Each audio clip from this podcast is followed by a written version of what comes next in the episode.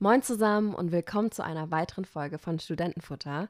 Heute geht es um mein absolutes Lieblingsthema: Essen. Da ich ein wahrer Foodie bin, durfte mein heutiger Gast nicht in unserem People-Format fehlen. Und zwar handelt es sich dabei um den One and Only Malte Steyert, auch bekannt als den Gründer von Food Guide.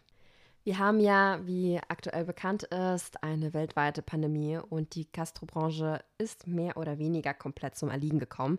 Deswegen reden wir kurz über die Auswirkungen der Pandemie auf sein Business und die Non-Profit-Initiative, die er während des ersten Lockdowns ins Leben gerufen hat.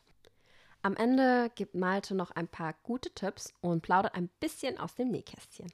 Ich wünsche euch ganz viel Spaß bei der heutigen Folge.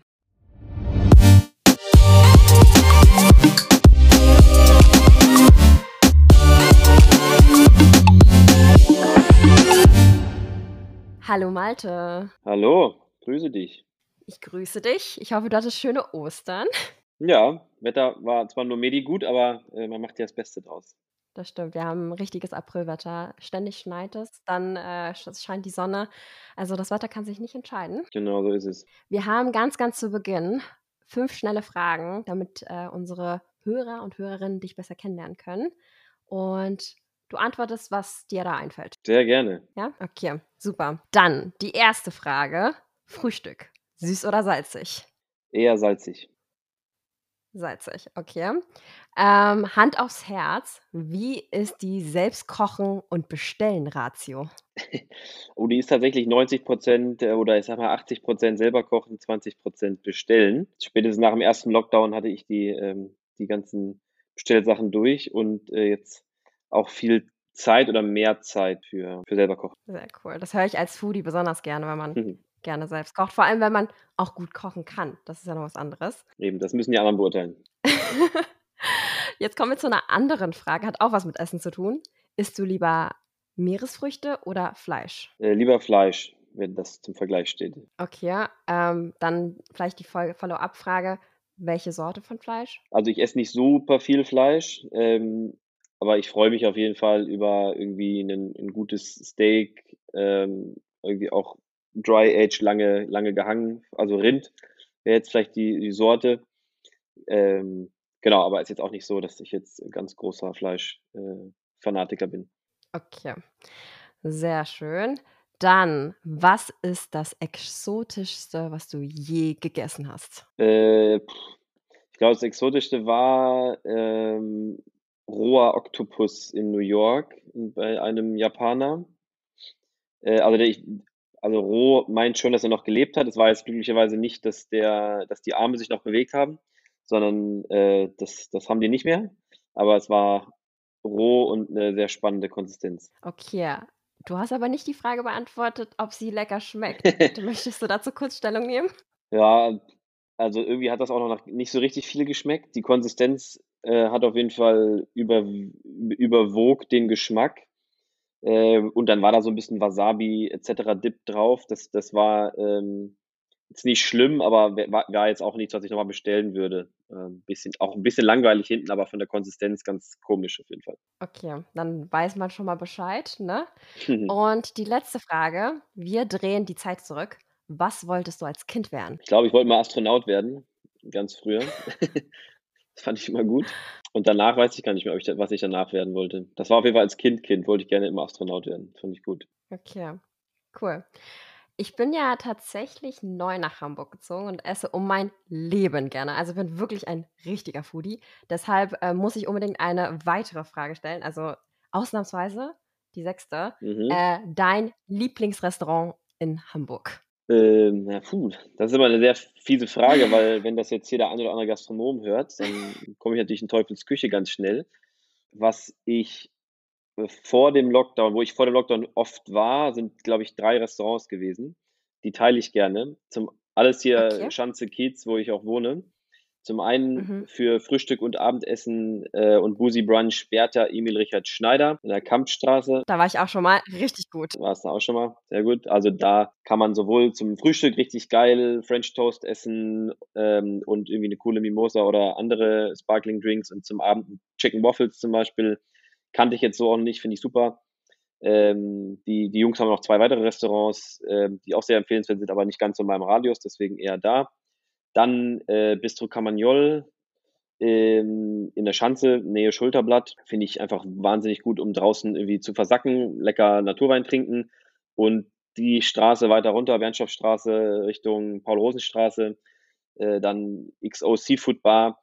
Da verbinde mich auch eine witzige Geschichte, weil an dem Tag als die aufgemacht hat und ich eingeladen war zum Opening ähm, und irgendwie eine gute Zeit da hatte, wurde dann abends währenddessen der Lockdown verkündet, ähm, sodass die aufgemacht haben oder die hätten am nächsten Tag geöffnet, haben aber direkt wieder zugemacht sozusagen.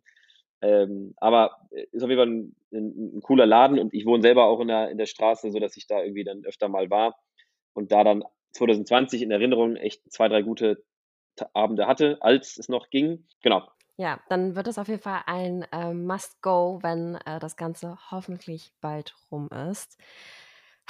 Okay, dann erzähl doch mal etwas über dich. Äh, ich denke, viele Foodies, also auch inklusive mir, kennen ja deine Firma Food Guide. Ja. Aber du hast ja sogar noch mehr zu bieten. Nimm uns doch gerne etwas durch deinen Lebenslauf. Äh, warst du denn schon immer ein Foodie? Ja, also ich war, ich, ich bin vielleicht nicht der typische Foodie, der äh, schon immer alles nachgekocht hat und immer überall essen war. Ich komme eher aus einer dörflichen äh, Region in, neben Marburg in einem Stadtteil Vorort Dorf von Marburg. Wir haben viel regional, saisonal gekocht. Ich kannte mich also schon immer mit, ähm, mit irgendwie, äh, wann was wächst aus. Wir hatten, haben alles im Garten auch immer gehabt. Das fand ich immer ganz cool aber fand das im Urlaub immer besonders spannend, irgendwie dann zu probieren, wie dann, selbst wenn es jetzt in Südtirol oder Österreich oder Schweiz war, wo man mal, wo wir oft zum Wandern mit der Familie hin sind, wenn, wie da irgendwie die Wurst anders ist oder der Käse anders, wo die Unterschiede sind, wie die Milch schmeckt. Das fand ich immer total interessant vom Lebensmittel her an sich. Und ähm, genau, hatte dann auch immer Spaß, sowas dann irgendwie mitzubringen aus dem Urlaub oder meine Eltern zu überzeugen, dass wir doch mehr essen gehen und nicht irgendwie in einer Ferienwohnung äh, kochen, obwohl das natürlich auch toll ist, aber war dann da, hatte da so einen Drang. Da wir aber nie so große Städtereisen gemacht haben, wo das Thema ähm, Gastronomie äh, einen größeren Stellenwert spielt, war das halt in der Kindheit jetzt nicht so das Riesenthema, aber Thema Lebensmittel und irgendwie auch Umgang mit, mit Tier und Wohl ähm, hatte ich recht früh mitbekommen und verstanden, würde ich sagen. Der Breaking Point kam dann eigentlich, als ich in Thailand studiert habe, mein Auslandssemester gemacht habe, 2013 auf 2014.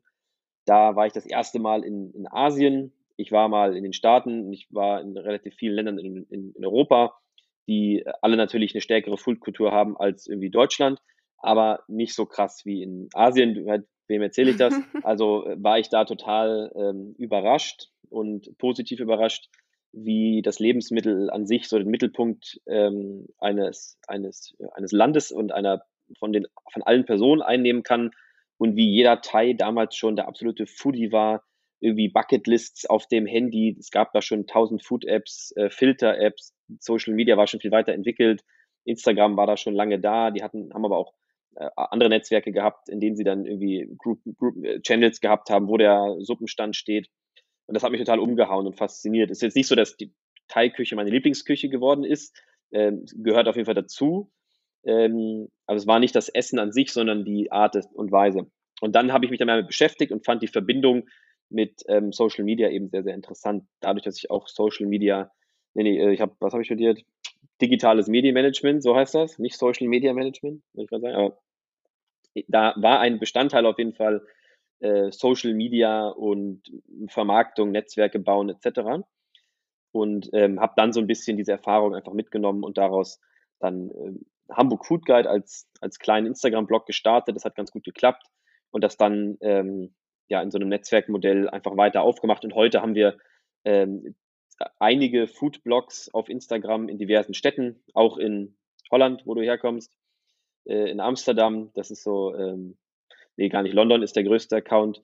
Aber dann kommt, glaube ich, Amsterdam, Berlin, Hamburg etc. Aber dann haben wir auch ein paar kleinere Städte, ein bisschen was in Spanien, ein bisschen was in Frankreich, ähm, aber auch im Osten von Europa und betreuen jetzt so in, in Summe einfach ähm, so mehrere Hände voller Food-Accounts vermarkten die ähnlich wie ein Magazin, kann man sich das vorstellen.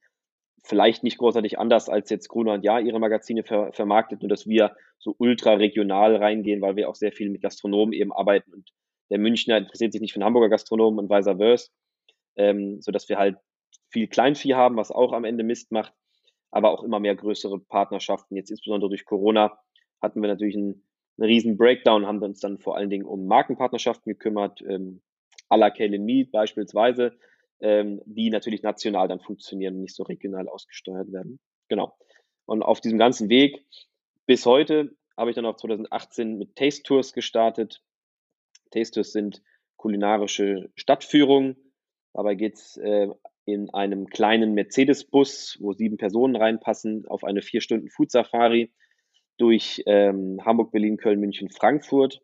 Und dabei lernt man dann vier verschiedene Gastronomen, die Akteure hinter dieser Gastronomie äh, und das Essen kennen. Jeweils einen Gang und ein begleitendes Getränk.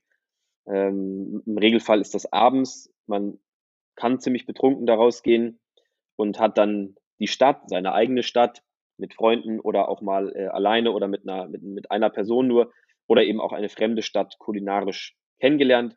Wir achten im Regelfall darauf, dass wir in diverse Stadtteile reinkommen und so ein bisschen die Stadt kulinarisch entdecken. Also es klingt doch äh, erstmal super. Du hast äh, sehr, sehr viel erzählt.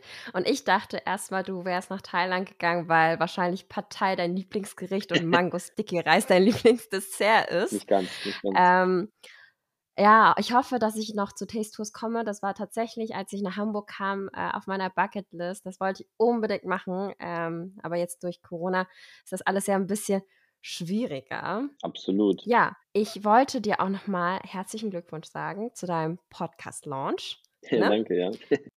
Und äh, wie seid ihr denn auf die Idee gekommen und wie kam der Name Hacks und Häppchen zustande? Ja, wie sind wir auf die Idee gekommen?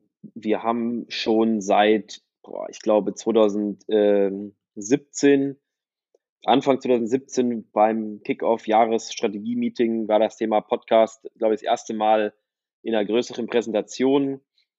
Damals ging es noch so ein bisschen um äh, so einen Gastro-Podcast eher, ähm, wo auch so auch ein bisschen für Gastronomen gemacht, ein bisschen auch inno, inno, so Gastro-Innovative Topics, ähm, um auch Netzwerk in der Gastro aufzubauen, aber irgendwie auch Geschichten von spannenden Gastronomen zu erzählen.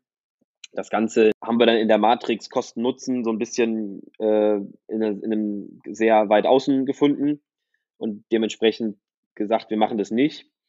Ähm, Thema Gastro für Konsumenten war einfach zu aufwendig, weil man dann irgendwie, also dann haben wir nur eine Hamburger Hörerschaft oder eine Münchner Hörerschaft, ähm, dann launchen wir einen Podcast über München, dann hör, hören alle anderen nicht hin oder sind verärgert. Das Problem konnten wir nicht so richtig lösen. Ähm, und das Ganze für Gastronomen zu machen, rein B2B-seitig oder B2G, ne, Business to Gastro, wie wir das jetzt neuerdings nennen, das Ganze ist neu. Ja. Könnt ihr euch alle merken. Ähm, da haben wir den Nutzen noch nicht so ganz gesehen, weil wir nicht wussten, ob das Medium für den Gastronomen spannend ist. Und haben das dann jedes Jahr eigentlich in diesem Januar-Meeting wieder rausgeholt. Und dieses Jahr, also dann nach irgendwie vier Jahren, führte kein Weg daran vorbei. Äh, aus dem simplen Grund, dass wir keine Ausrede mehr hatten, weil wir Zeit hatten das erste Mal und wirklich nichts großartig Besseres zu tun. Und dann gesagt, okay, das ist ein cooles Projekt, generell das mal zu machen, uns damit nochmal zu beschäftigen. Wir haben es jetzt irgendwie jedes Jahr wieder verschoben und sind dann aber dabei hängen geblieben, zu sagen, wir gehen gar nicht so stark in den Gastro-Fokus, sondern in, in den Food- und Consumer Packaged Goods oder Fast Moving Consumer Goods Food-Branchen-Bereich rein, so dass ja auch Consti von Kalen Me auch ein Part des Podcasts ist. Der hat natürlich jetzt gar nicht so viel mit Gastronomie zu tun, außer dass er wahrscheinlich selber essen geht. Ähm, aber es gehört zu dem Food-Kosmos dazu. Und wir sind auch Food Guide und nicht Gastro Guide. Also wir hatten schon immer einen 25, 30-prozentigen Anteil an Food-Startups, sodass wir dann in die Richtung gegangen sind und ähm, Genau, und den Namen haben wir letztendlich, äh, der kommt nicht von mir tatsächlich. Ich war da so ein bisschen unschlüssig, wie das Ding, äh, wie das Ding nennen sollen. Ähm, am Ende haben wir uns natürlich gedacht, okay, Food Guide ist vielleicht das einfachste irgendwie schon mal zu nennen, weil die Leute dann irgendwie nach Food Guide googeln werden, bevor wir das jetzt ein ganz neues Branding geben. Und dann kam aber eine Frage, die wir am Ende immer gestellt haben, auch wie ihr die fünf Minuten Fragen oder die fünf Fragen am Anfang, haben wir das so am Ende tatsächlich, ist vielleicht gar nicht so smart jetzt, wo ich dich höre, und fragen immer so am Ende drei Fragen, so, ey, was ist dein absoluter Hack zum Nachmachen und Verlieben? Und da haben wir diesen, dieses Wort Hack einfach benutzt. Und dann hat der Konsti da, glaube ich, sein, weiß ich nicht, Nutella-Brot mit Marmelade rausgehauen, ähm, als seinen absoluten Food-Hack. Ja, ein bisschen verboten. Aber ja, hat er, hat er gemacht. Hat er gemacht. Und dieses Wort Hack haben wir uns dann irgendwie, fanden wir dann cool und haben das mal genommen. Und dann haben wir noch ein Foodwort gesucht, um da irgendwie was draus zu machen. Und da wir äh, diese Podcasts immer so in Häppchen servieren, jeden Mittwoch, äh, launchen, oder wir hatten mal von Häppchenweise servieren gesprochen, äh, aber aus Spaß kam dann dieser Name Hexenhäppchen. Und dann haben wir gesagt, komm, nehmen wir jetzt und ich hoffe, der kommt gut an. Ja, also auf jeden Fall ein sehr einzigartiger Name. Also wirklich kreativ, muss ich schon sagen.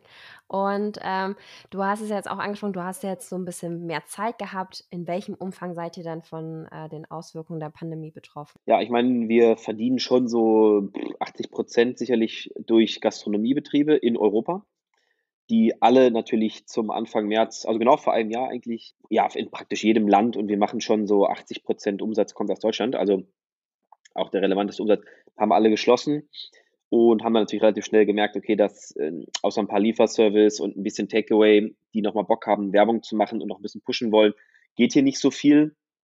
Wir hatten bisher noch nicht so mega stark unsere Markenpartnerschaften ausgebaut, weil wir gar nicht jetzt gekommen sind. Wir wussten, dass unser Kanal oder unsere Followerschaft sich grundsätzlich auch für Food-Startups oder Food-Produkte, Online-Shops etc. interessiert. Ähm, haben wir es aber jetzt nicht wirklich ausgebaut. Und dementsprechend ging erstmal alles, Umsatz, Team, neue Einstellungen. Äh, wir sprachen vorhin drüber, Traineeship und Co. erstmal alles gecancelt bis August letzten Jahres. Dann fing es locker an, dass wir dann doch nochmal gesagt haben, Mensch, so ein, da hatten wir so einen Stau an Praktikantinnen, die gerne starten wollten haben da so ein Programm für, für Praktikas aufgesetzt ähm, und haben dann gesagt, okay, wir versuchen es nochmal im Sommer, da lief es auch alles wieder ganz gut an. Also hauptsächlich für die Gastronomen. Es war jetzt nicht unbedingt, dass bei uns viel ankam, aber wir waren noch irgendwie so da, aber auch im kleineren Team. Für Taste Tours hatte ich vorhin beschrieben, natürlich viel schlimmer noch sogar.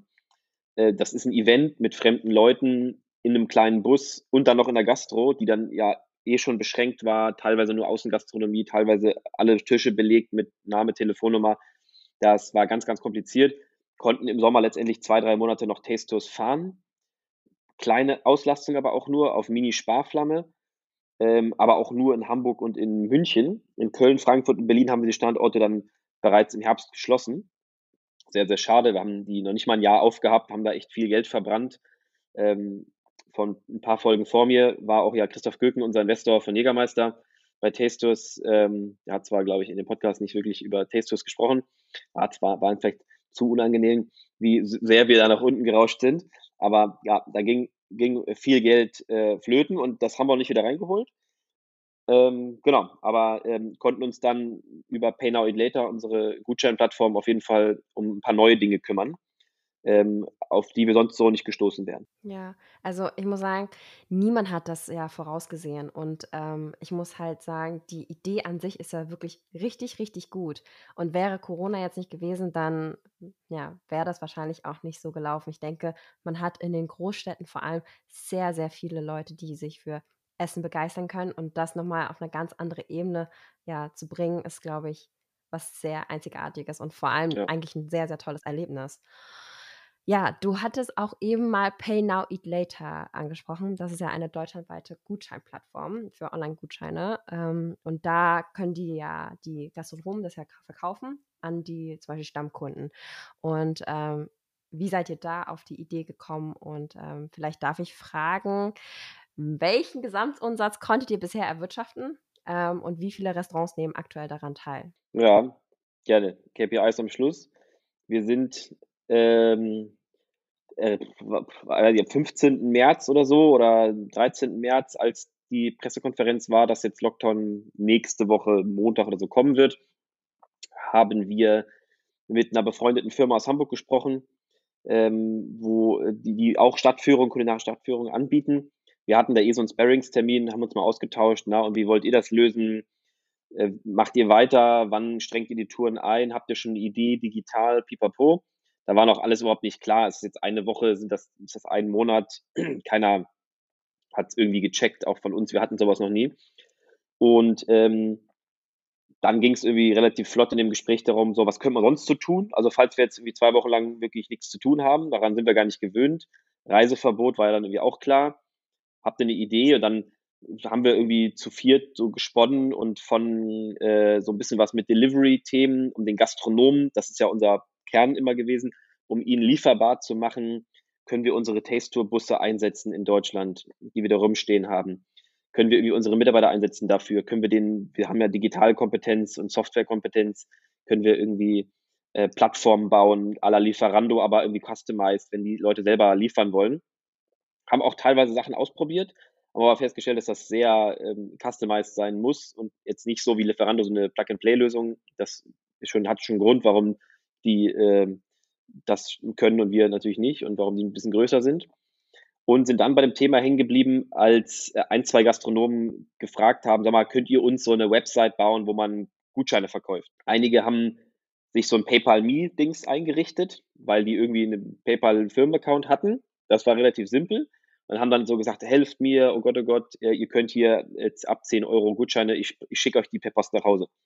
Und dann fing das an, dass Gastronomen, die uns gut kannten, also eher also unsere Buddies, äh, gefragt haben, ob wir da helfen können. Dann haben wir gedacht, okay, ja, können wir, aber dann, wenn dann auf vielleicht einer größeren Ebene.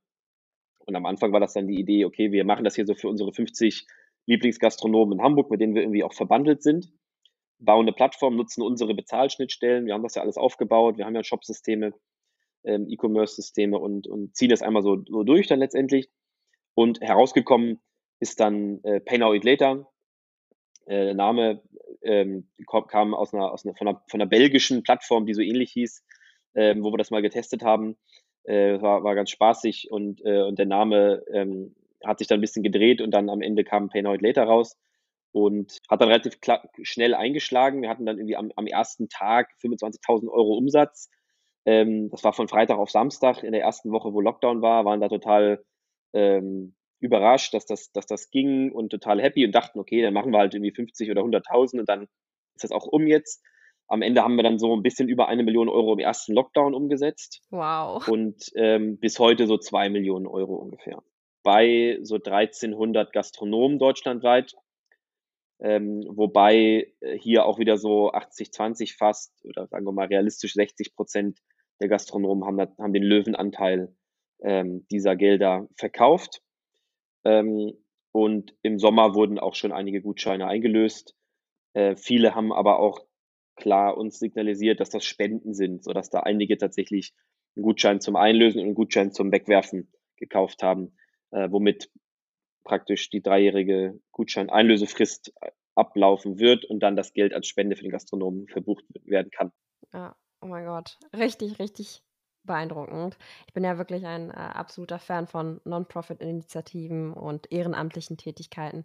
Daher würde mich wirklich interessieren, was war deine primäre Motivation, diese gemeinnützige Initiative ins Leben zu rufen? Ganz am Anfang ging es darum, dass wir irgendwie was machen, ähm, dass wir als Netzwerk, als die wir auch immer hingestellt werden, als, als großer Multiplikator, als Sprachrohr und Hilfsmittel äh, gebündelt für die Gastronomie einstehen und in unserem, ähm, in unserem ja, Rahmen, den wir, den wir bieten können, ähm, unsere Follower, unsere Nutzerschaft irgendwie darauf aufmerksam machen, dass da was, dass man hier helfen kann. Ähm, so ein bisschen bündeln. Das war so die Anfangsmotivation, ähm, weil wir das in der, uns in der Pflicht gesehen haben, da was zu tun. Äh, auch immer natürlich mit dem Gedanken nach der Krise, wollen wir natürlich auch dastehen als jemand, der den Gastronomen geholfen hat und nicht nur der da vielleicht Rechnung stellt, sondern das soll auf partnerschaftlicher Ebene sein. Und mehr und mehr wurde die Motivation dann aber auch ähm, größer mittlerweile, daraus auch später ein Geschäftsmodell zu machen.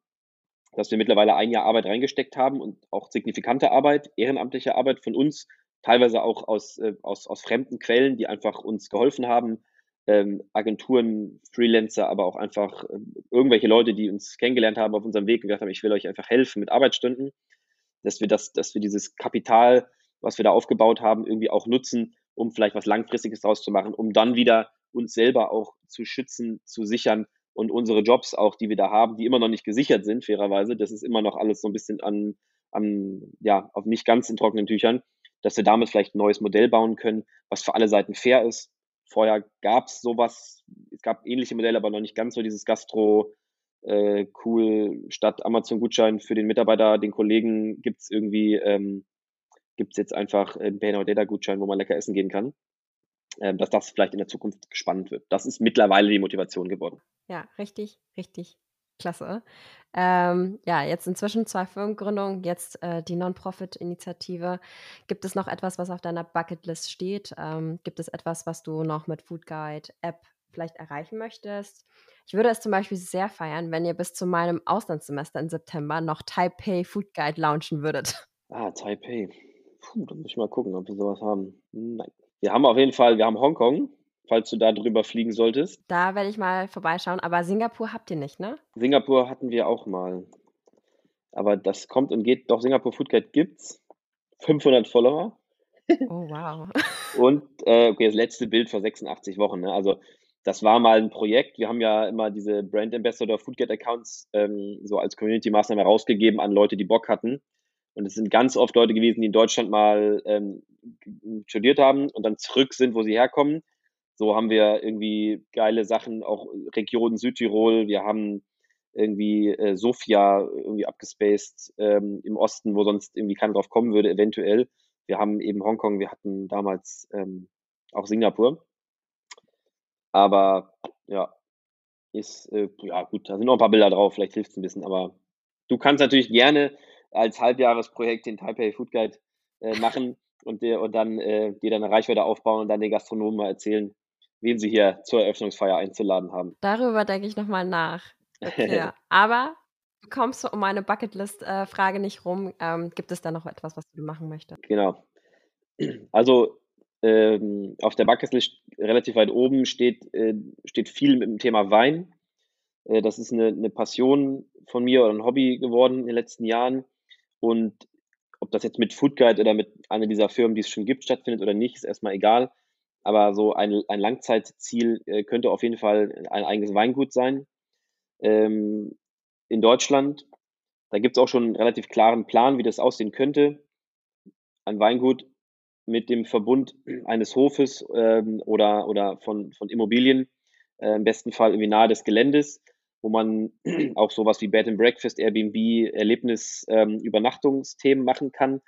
Ähm, soll ein biodynamischer Hof werden, wenn es geht. Also arbeiten im Einklang mit der Natur nach Demeter oder sogar noch eins drüber. Und das würden wir eigentlich, das finde ich, also A ist das eine, eine Mission, die ich ähm, in einem, einem Lebensmitteleinkauf immer sehr toll finde, wenn man das hinbekommt.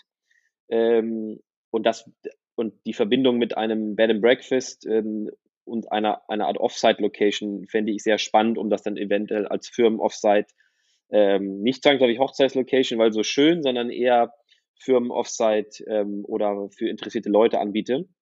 Daraus aber gleich auch ein Geschäftsmodell machen. Jetzt nicht das Weingut, damit ich jetzt damit äh, ins Rentenalter reingleite ähm, und, und den Sonnenuntergang anschaue, sondern eher diese Mission nach vorne treibe.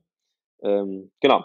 Und dann natürlich gerne eigenen Wein, den, ich, den wir dann wieder durch unsere Reichweite ganz gut vertreiben könnten, ist die Idee. Und wir bieten ja auch, das hatten wir vorhin nicht gehabt, Taste Tours, Corona-Modell heißt ja Taste at Home und sind digitale Wein- und Spirituosen- und Bier-Tastings. Äh, Wein äh, überliegt hier auf jeden Fall, ähm, sodass wir auch einen Distributionskanal für eigene Weine hätten. Das ist der, das scheitert aber noch klar an den, an den Kosten und ähm, an dem, dass ich noch nicht genau weiß, ob das ähm, wie profitabel oder überhaupt sowas werden kann. Genau. Aber Bock haben alle. Das ist richtig gut. Da würde ich einfach mal empfehlen, ne, einfach versuchen, weil sonst irgendwann sitzt du da im Rentenalter und denkst dir, ach scheiße, hätte ich mal versucht. Aber nun ja, ich bin auch ganz ehrlich mit dir, ich äh, liebe die Gastronomiebranche und äh, ich kann jetzt auch mal so ein bisschen aus dem Nähkästchen ja. plaudern. Ich habe selbst äh, lange während der Abi-Zeit in leider oftmals viel zu kurzen Kleidern im VIP-Bereich im Olympiastadion gearbeitet. wow. Aber ich muss aber sagen, ich habe es geliebt. Und selbst äh, vor dem Master hatte ich äh, einen Teilzeitjob und habe parallel dazu in einer Pizzeria in der Schanze gearbeitet. Den Namen lasse ich jetzt hier mal kurz weg, weil ich weiß, dass die mit euch nicht ganz Best Buddies sind. Ich weiß nämlich, wer euer Best Buddy ist. Uh. Ähm, und jetzt vielleicht dazu die Frage, könntest du dir vorstellen, noch in einer anderen Branche zu arbeiten, also komplett abseits von Gastro, Food, Wein? Und ähm, hatte ja gesehen, dass du mal bei Red Bull gearbeitet hast. Würdest du dann ein Red Bull Comeback ausschließen? also ausschließen tue ich generell ja gar nichts. Ähm, ich freue mich ja auch immer über irgendwie Opportunities und, und Chancen und nehme sie dann auch irgendwie gerne mit, wenn sie kommen. Und wenn sie nicht kommen, dann kommen sie eben nicht. äh, und mache mir dann jetzt nicht so einen Megakopf. Also es gibt jetzt ja auch nicht den fünf oder zehn Jahresplan und der ist dann ganz dogmatisch gepflegt. Aber natürlich muss man auch klar zugeben, habe ich irgendwie auch aus dem Studium raus gegründet im, im fünften, sechsten Semester oder so, habe also nie so richtig was anderes auch gelernt, ähm, habe also mein Netzwerk und, und meine Passion ja auch so ein bisschen hier gefunden. Ähm, aber es entwickelt sich immer weiter und mit den Gutscheinen kommen wir ja auch immer weiter weg von der Gastronomie irgendwo. Also da sind wir nicht mehr so nah am Mann, sondern haben irgendwie eine sehr technische Dienstleistung, die eine Finanzdienstleistung ist am Ende und auch dahingehend sehr komplex wird. Ähm, ich schließe nichts aus. Ich kann mir auch ein Red Bull Comeback natürlich irgendwann mal vorstellen, wenn es da ein spannendes Projekt gibt, ich zufällig Zeit haben sollte, alles andere irgendwie abgegeben ist oder was auch immer. Äh, war die, die drei, vier Jahre, wo ich äh, auch neben dem Studium bei Red Bull war, eine super Zeit und habe bis heute immer noch ähm, viele, viele Bekannte und Freunde dort. Bevorzuge sicherlich irgendwie die Selbstständigkeit und ähm, ja. Okay, also falls hier irgendwelche Red Bull-Hörer äh, dabei sind, ne? Ihr wisst, Malte kann das nicht ausschließen. ähm, du bist ja auch wirklich ziemlich bekannt. Also ich würde schon sagen, bekannt in der Gastro-Food-Branche. Also hast ja auch viele Kontakte und wie du auch eben schon selbst gesagt hast, das bildet sich ja um dein, deinen Job herum. Ähm, A, wie kam es dazu, dass du so viele Kontakte knüpfen konntest? Plus, wie schaffst du es, ähm, vielleicht auch diese Kontakte zu pflegen? Ähm, ja, also sicherlich gehört meine, ähm, ich laber mal drauf los, Art sicherlich dazu. Mhm. Leicht Kontakte zu knüpfen generell, das ist mir früher oder noch nie schwer gefallen. Ähm, und natürlich war ich gezwungen, irgendwie meine eigenen Produkte, die wir da gebaut haben, zu verproben, aber auch zu verkaufen irgendwann, weswegen man weitere Kontakte knüpft. Und ähm, ja, gerade in diesem Digitalbereich habe ich mir dann irgendwie einen Namen gemacht und ähm, wurde dann zum Experten ähm, erkoren anscheinend, sodass immer mehr Leute auf mich zugekommen sind und mich irgendwie um Rat oder um Sparring gebeten haben, was ja erstmal super, also ich bin fühle mich dann sehr geehrt, ähm, gerade als das vor vielen Jahren noch war. Und ähm, genau, habe hab mich früher dann irgendwie auch viel auf Events rumgetrieben in diesem Bereich. Also zum einen waren das auch Startups-Events. Wir haben selber ja auch nach Investoren immer wieder gesucht oder irgendwie zumindest ein bisschen sondieren wollen, was da so geht.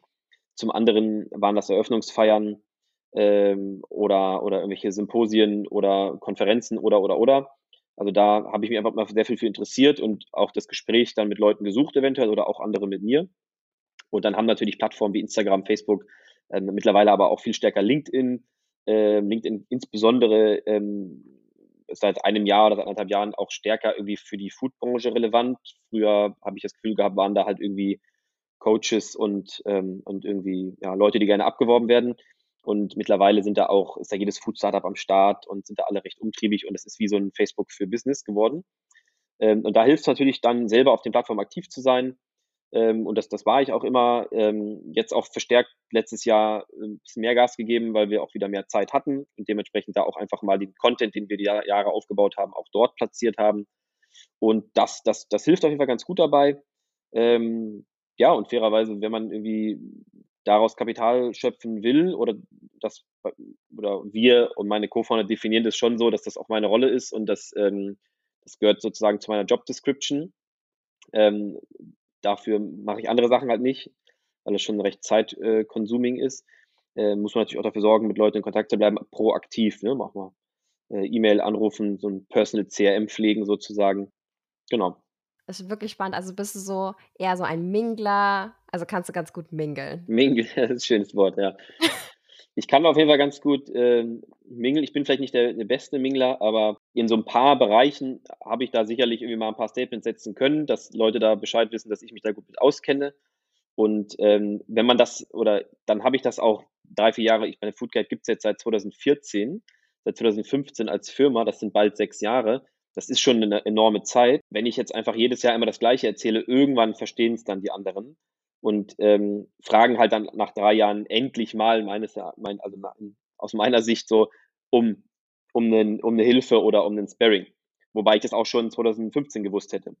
Und ähm, also dieses, dieses Durchhalten und auch einfach abwarten, bis man einen Experten oder wie auch immer Status haben kann, und da bin ich ja auch noch lange nicht am Ende der Fahnenstange angekommen, sondern also ich finde es jetzt schon sehr ehrenwert, dass du irgendwie ähm, dass du mich da kennst und mich auf den Plattformen äh, findest und weißt. Ähm, aber natürlich sind wir beide auch in der Bubble. Ne? Ich meine, du bist Gastronah, Ja. äh, Kalen Me, das sind ja alles so verbandelte Ja. Unternehmen, Hamburg, in dem Fall HSBA. Aber na- natürlich äh, ist das hier noch, noch kein mega krasser Status. Aber in dem kleinen Umfeld, Social Media, Instagram etc., freue ich mich auf jeden Fall, wenn ich da schon ab und zu als Experte wahrgenommen werde. Ja. Ich sage immer Baby Steps. Eh, so ist es, ganz genau. Immer alles in Baby Steps. Und ähm, es ist einfach sehr inspirierend, dass du so bodenständig bist und einfach sagst, okay, ich bin jetzt noch nicht so ein krasser Experte, aber äh, so wie es wahrgenommen werde, das ist gut so und du arbeitest daran. Ähm, und du hast ja auch so super viele Projekte. Wie schaffst du es denn da, Privat und Beruf unter einem Hut zu bekommen oder nicht unter einem Hut zu bekommen? Also jetzt im Lockdown ist auch einfach privat nicht so viel Social Pressure oder Social Responsibility, wie man es nennen will, äh, in sein eigenes Feld hinein. Das beschränkt sich da auf fünf Freunde, mit denen regelmäßig gekocht und spazieren gegangen wird. Ähm, da bleibt mehr Zeit über für Privates, bin ich gleich gewöhnt. Ähm, ansonsten, ähm, genau, also ne, ich würde immer eine hohe Belastungsgrenze empfehlen, die ähm, einem nicht ab 18 Uhr sagt, oh, jetzt wird's langsam, ähm, jetzt kriege ich, jetzt werde ich ein bisschen anxious hier, sondern klar, man arbeitet oder ich habe lange immer viel gearbeitet und danach noch auf eine Eröffnung und auf eine Messe und auf eine Preisverleihung und was auch immer. Ähm, das muss man dann durchhalten. Ähm, aber ich, ich bin dann auch stark der Meinung, also wenn, wenn ich nicht jetzt Karriere mache, äh, wann denn dann? Also dann, wenn ich irgendwie körperlich gar nicht mehr kann oder wenn ich irgendwie eine Familie aufgebaut habe oder aufbauen will oder sonstiges. Jetzt äh, bin ich 28, äh, mache jetzt irgendwie seit, seit bald sechs Jahren äh, Food Guide und, und auch seit ein paar Jahren die anderen Projekte. Da ist ja noch genug Zeit irgendwie und ähm, schlecht kann man jetzt, finde ich jetzt, wenn man irgendwie was reißen will, schlechte Ausrede, so, ja, Work-Life-Balance passt nicht ganz. Ja, also da muss man sich halt halt hinbiegen. Dadurch, dass du selbstständig bist, hast du dir dann, als Corona noch nicht war, am Wochenende freigenommen, aktiv, also bewusst freigenommen oder hast du da auch schon noch gearbeitet? Vor Corona gab es da nicht so aktive oder habe ich mich nicht so aktiv rausgenommen. Jetzt retrospektiv war das gar nicht so smart, glaube ich. Ich hätte, glaube ich, äh, stärkere Erfolge verbuchen können, hätte ich mich aktiv ab und zu mal rausgenommen. Also aktive Pausen, äh, abschalten, Urlaub au- oder Urlaub, äh, ob jetzt woanders oder, oder hier, ähm, aktiv nutzen.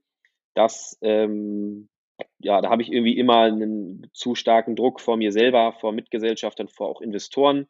Alle paar Jahre gab es ja da irgendwie eine Investitionsrunde bei uns gespürt. Ich glaube, würde mal sagen, den hat mir keiner gegeben, diesen Druck. Der kam dann irgendwie auch von selber. Aber ich hatte dann schon immer, wenn ich dann rumsaß, das Gefühl gehabt, okay, jetzt könnte ich ja was tun an sich, um das Thema voranzutreiben, weil sonst bin ich ja nie am Ende oder ähm, auch wie schauen andere auf mich. Durch den Lockdown wurde mir das Ganze so ein bisschen genommen. Ähm, und ich habe gemerkt, dass, ähm, dass, das, dass es sogar beneficial ist, eventuell, äh, hier und da mal aktiv Auszeiten zu nehmen. Ähm, äh, hat, hab wieder angefangen zu lesen, tatsächlich jahrelang irgendwie nie mich auf ein Buch einlassen können. Das hat wieder geklappt. Äh, durch, eine, durch eine gute Freundin, die die Taste Hamburg macht, die hat mir dann einen Stapel Bücher dahingelegt und meint, die so buchfanatisch und meint hier, äh, lies das mal. Also das hat dann schon dabei geholfen. Jetzt hört sich immer dann dumm an, würde ich jetzt allen empfehlen irgendwie. Ich habe aber auch oft das Gefühl gehabt, dass andere da schon viel weiter waren bei dem Thema und, und ähm, besser einschätzen und verbuchen konnten für sich als ich. Ähm, ja, genau. Tatsächlich ist eines meiner New Year's Resolutions mehr zu lesen. Ich bin da so ein bisschen wie du. Ich habe es mir immer vorgenommen und habe mich nie darauf eingelassen. Noch habe ich mich auch noch nicht eingelassen, aber vielleicht kannst du mir ein, ein Buch nennen, was ich da lesen kann. Ah ja, äh, also zwei Buchempfehlungen hätte ich jetzt. Okay. Zum einen habe ich äh, irgendwie als drittes Buch letztes Jahr angefangen, The Big Five for Life. Ich hatte das schon mal irgendwie 2000 Epis gelesen, fand ich aber nicht so geil irgendwie. Und jetzt habe ich es nochmal gelesen, oder ich habe abgebrochen, ich weiß nicht mehr genau, habe ich nochmal gelesen und konnte es jetzt aus ähm, Firmenleitungssicht total gebrauchen sogar und total gut einschätzen. Ähm, und ich finde es ganz spannend, den Blickwinkel vorher zu bestimmen, wie gucke ich jetzt da drauf für meine Big Four oder gucke ich jetzt, versetze ich mich in die, in die Person, ähm, die diese Firmen da leitet und da meines Erachtens einen spannenden Job macht. Ähm, also das wäre eine Empfehlung. Ich glaube, wurde jetzt, bin ich auch nicht der Einzige, der das gelesen hat, ist jetzt relativ bekannt. Und das andere, äh, was, was ich geil fand, war ein, das heißt ein größeres Wunder. Jetzt müsste ich mal kurz gucken, wie der Typ heißt. Äh, Thomas äh, Glavinitsch heißt er. ähm, ist ein toller Roman über irgendwie verrückte, verrückte Jungs, die ähm, eine spannende, spannende Kindheit durchmachen. Und ähm, jedes, jedes zweite Kapitel geht es immer darum, wie äh, der, der Protagonist sozusagen den Mount Everest besteigt. Und dann wird wieder zurückgesprungen in seine Kindheit und hin und her. Und das fand ich eine sehr tolle Schreibart und konnte mich da sehr gut drauf einlassen. Und äh, dieser Prozess hat mich da bewundert, fand, fand ich sehr bewundernswert, der beschrieben wurde. Okay, also wenn dieser Podcast hochgeladen wird, dann ist mein und mein Vorhaben auf jeden Fall, dass ich eines der Bücher angefangen habe. Immerhin. Vielleicht noch nicht durchgelesen, aber angefangen. Ja. Ähm, ich nehme es mal vor. Und dann meine absolute Lieblingsfrage, weil da nehme ich auch mal ganz, ganz viel mit. Rückblickend auf die letzten Jahre, du bist jetzt auch nicht mehr der Jüngste, ne? Mit 28. Ja, langsam wird eng. ja, die 30 ist schneller da, als man gucken kann. Eben. Welchen Fehler hättest du gerne vermieden und äh, welchen Tipp hättest du dir selbst gerne gegeben? Also so äh, Themen rund um Fokus und nochmal ein bisschen mehr ähm, bullish auf ein Thema sein, hätte ich mir als Tipp gegeben. Also Hintergrund ist irgendwie ein Teil in mir und ein Teil der Leute, die uns beraten haben, auch Investoren und so weiter, waren irgendwie eher konservativ. Ja, dann macht doch mal beides so ein bisschen und guck mal, was besser läuft. Da macht man aber nichts richtig. Der, der Druck, der Erwartungsdruck, Erwartungshaltung, dass wir Umsatz machen und ein wahnsinnig tolles Produkt entwickeln, damals die Foodguide-App noch und Stickiness entwickeln und perfekt in Online-Marketing und was auch immer sind, das war relativ hoch. Aber am Ende sind wir eine Sales Company und vermarkten Reichweite, sind wir eine Tech Company und entwickeln Software, sind wir eine äh, UX Company und äh, schaffen es Nutzern unseren Login reinzuziehen. Ähm, und wenn wir alles machen, waren wir in allem ganz gut, aber nicht richtig gut. Und ähm, ich hätte auf jeden Fall gern die Erfahrung gemacht, was passiert wäre, hätten wir gesagt, okay, wir machen jetzt nur Product und fokussieren uns scheiß auf Nutzerwachstum, auf Umsätze. also wir können uns leisten, darauf zu scheißen. Und alle im Team sind dedicated, dieses Produkt einfach krass zu machen. Ähm, und dann gucken wir erst wieder hoch und vermarkten es. Das äh, hätte ich gerne mal gemacht. Ich weiß nicht, ob es direkt ein Fehler war, ähm, aber auf jeden Fall, was passiert ist, ist, dass wir die App nicht skaliert bekommen haben und da keinen Umsatz auch reinbekommen haben, die Vermarktung nicht geschafft haben, die Monetarisierung und sie letztendlich äh, aufgegeben haben. Sie gibt, es gibt die App noch, die wird aber nicht weiterentwickelt. Ähm, und dementsprechend sind wir keine Tech-Company mehr. Das war auf jeden Fall irgendwie doof. Ähm, und wir hätten viel früher sagen können, gehen wir links rum oder rechts rum, aber wir haben uns zu lange entschieden, ja, nicht entscheiden können. Ja, das äh, war's. Du hast es geschafft. Vielen lieben Dank. Ich bin auf jeden Fall sehr mitgenommen. Ich muss sagen, das Thema ist halt auch so für mich ein ja, Leidenschaftsthema, weil ich ja selbst in Berlin groß geworden bin. Berlin ist äh, kulinarisch wirklich vielfältig. Meine Eltern sind selbst äh, in der Gastronomiebranche tätig und deswegen ja, war es für mich ganz, ganz wichtig, dich hier heute bei mir als äh, Gast dabei zu haben. Ja, mega. Hat mich auch gefreut und äh, hat sehr viel Spaß gemacht.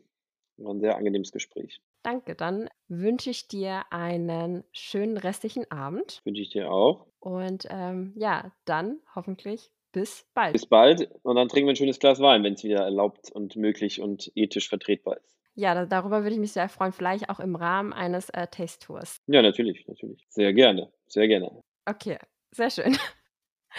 Dann bis dann. Bis dann. Ciao. So, das war die Folge mit Malte. Ich muss zugeben, ich habe während des Podcasts doch glatt ein bisschen Hunger und Lust auf ein paar Gerichte bekommen. Ich hoffe, dass euch die Folge gefallen hat und ich bin auf jeden Fall auf euer Feedback gespannt. Ich gehe eine Runde kochen und ihr bleibt gesund und passt auf euch auf. Bis dann. Thank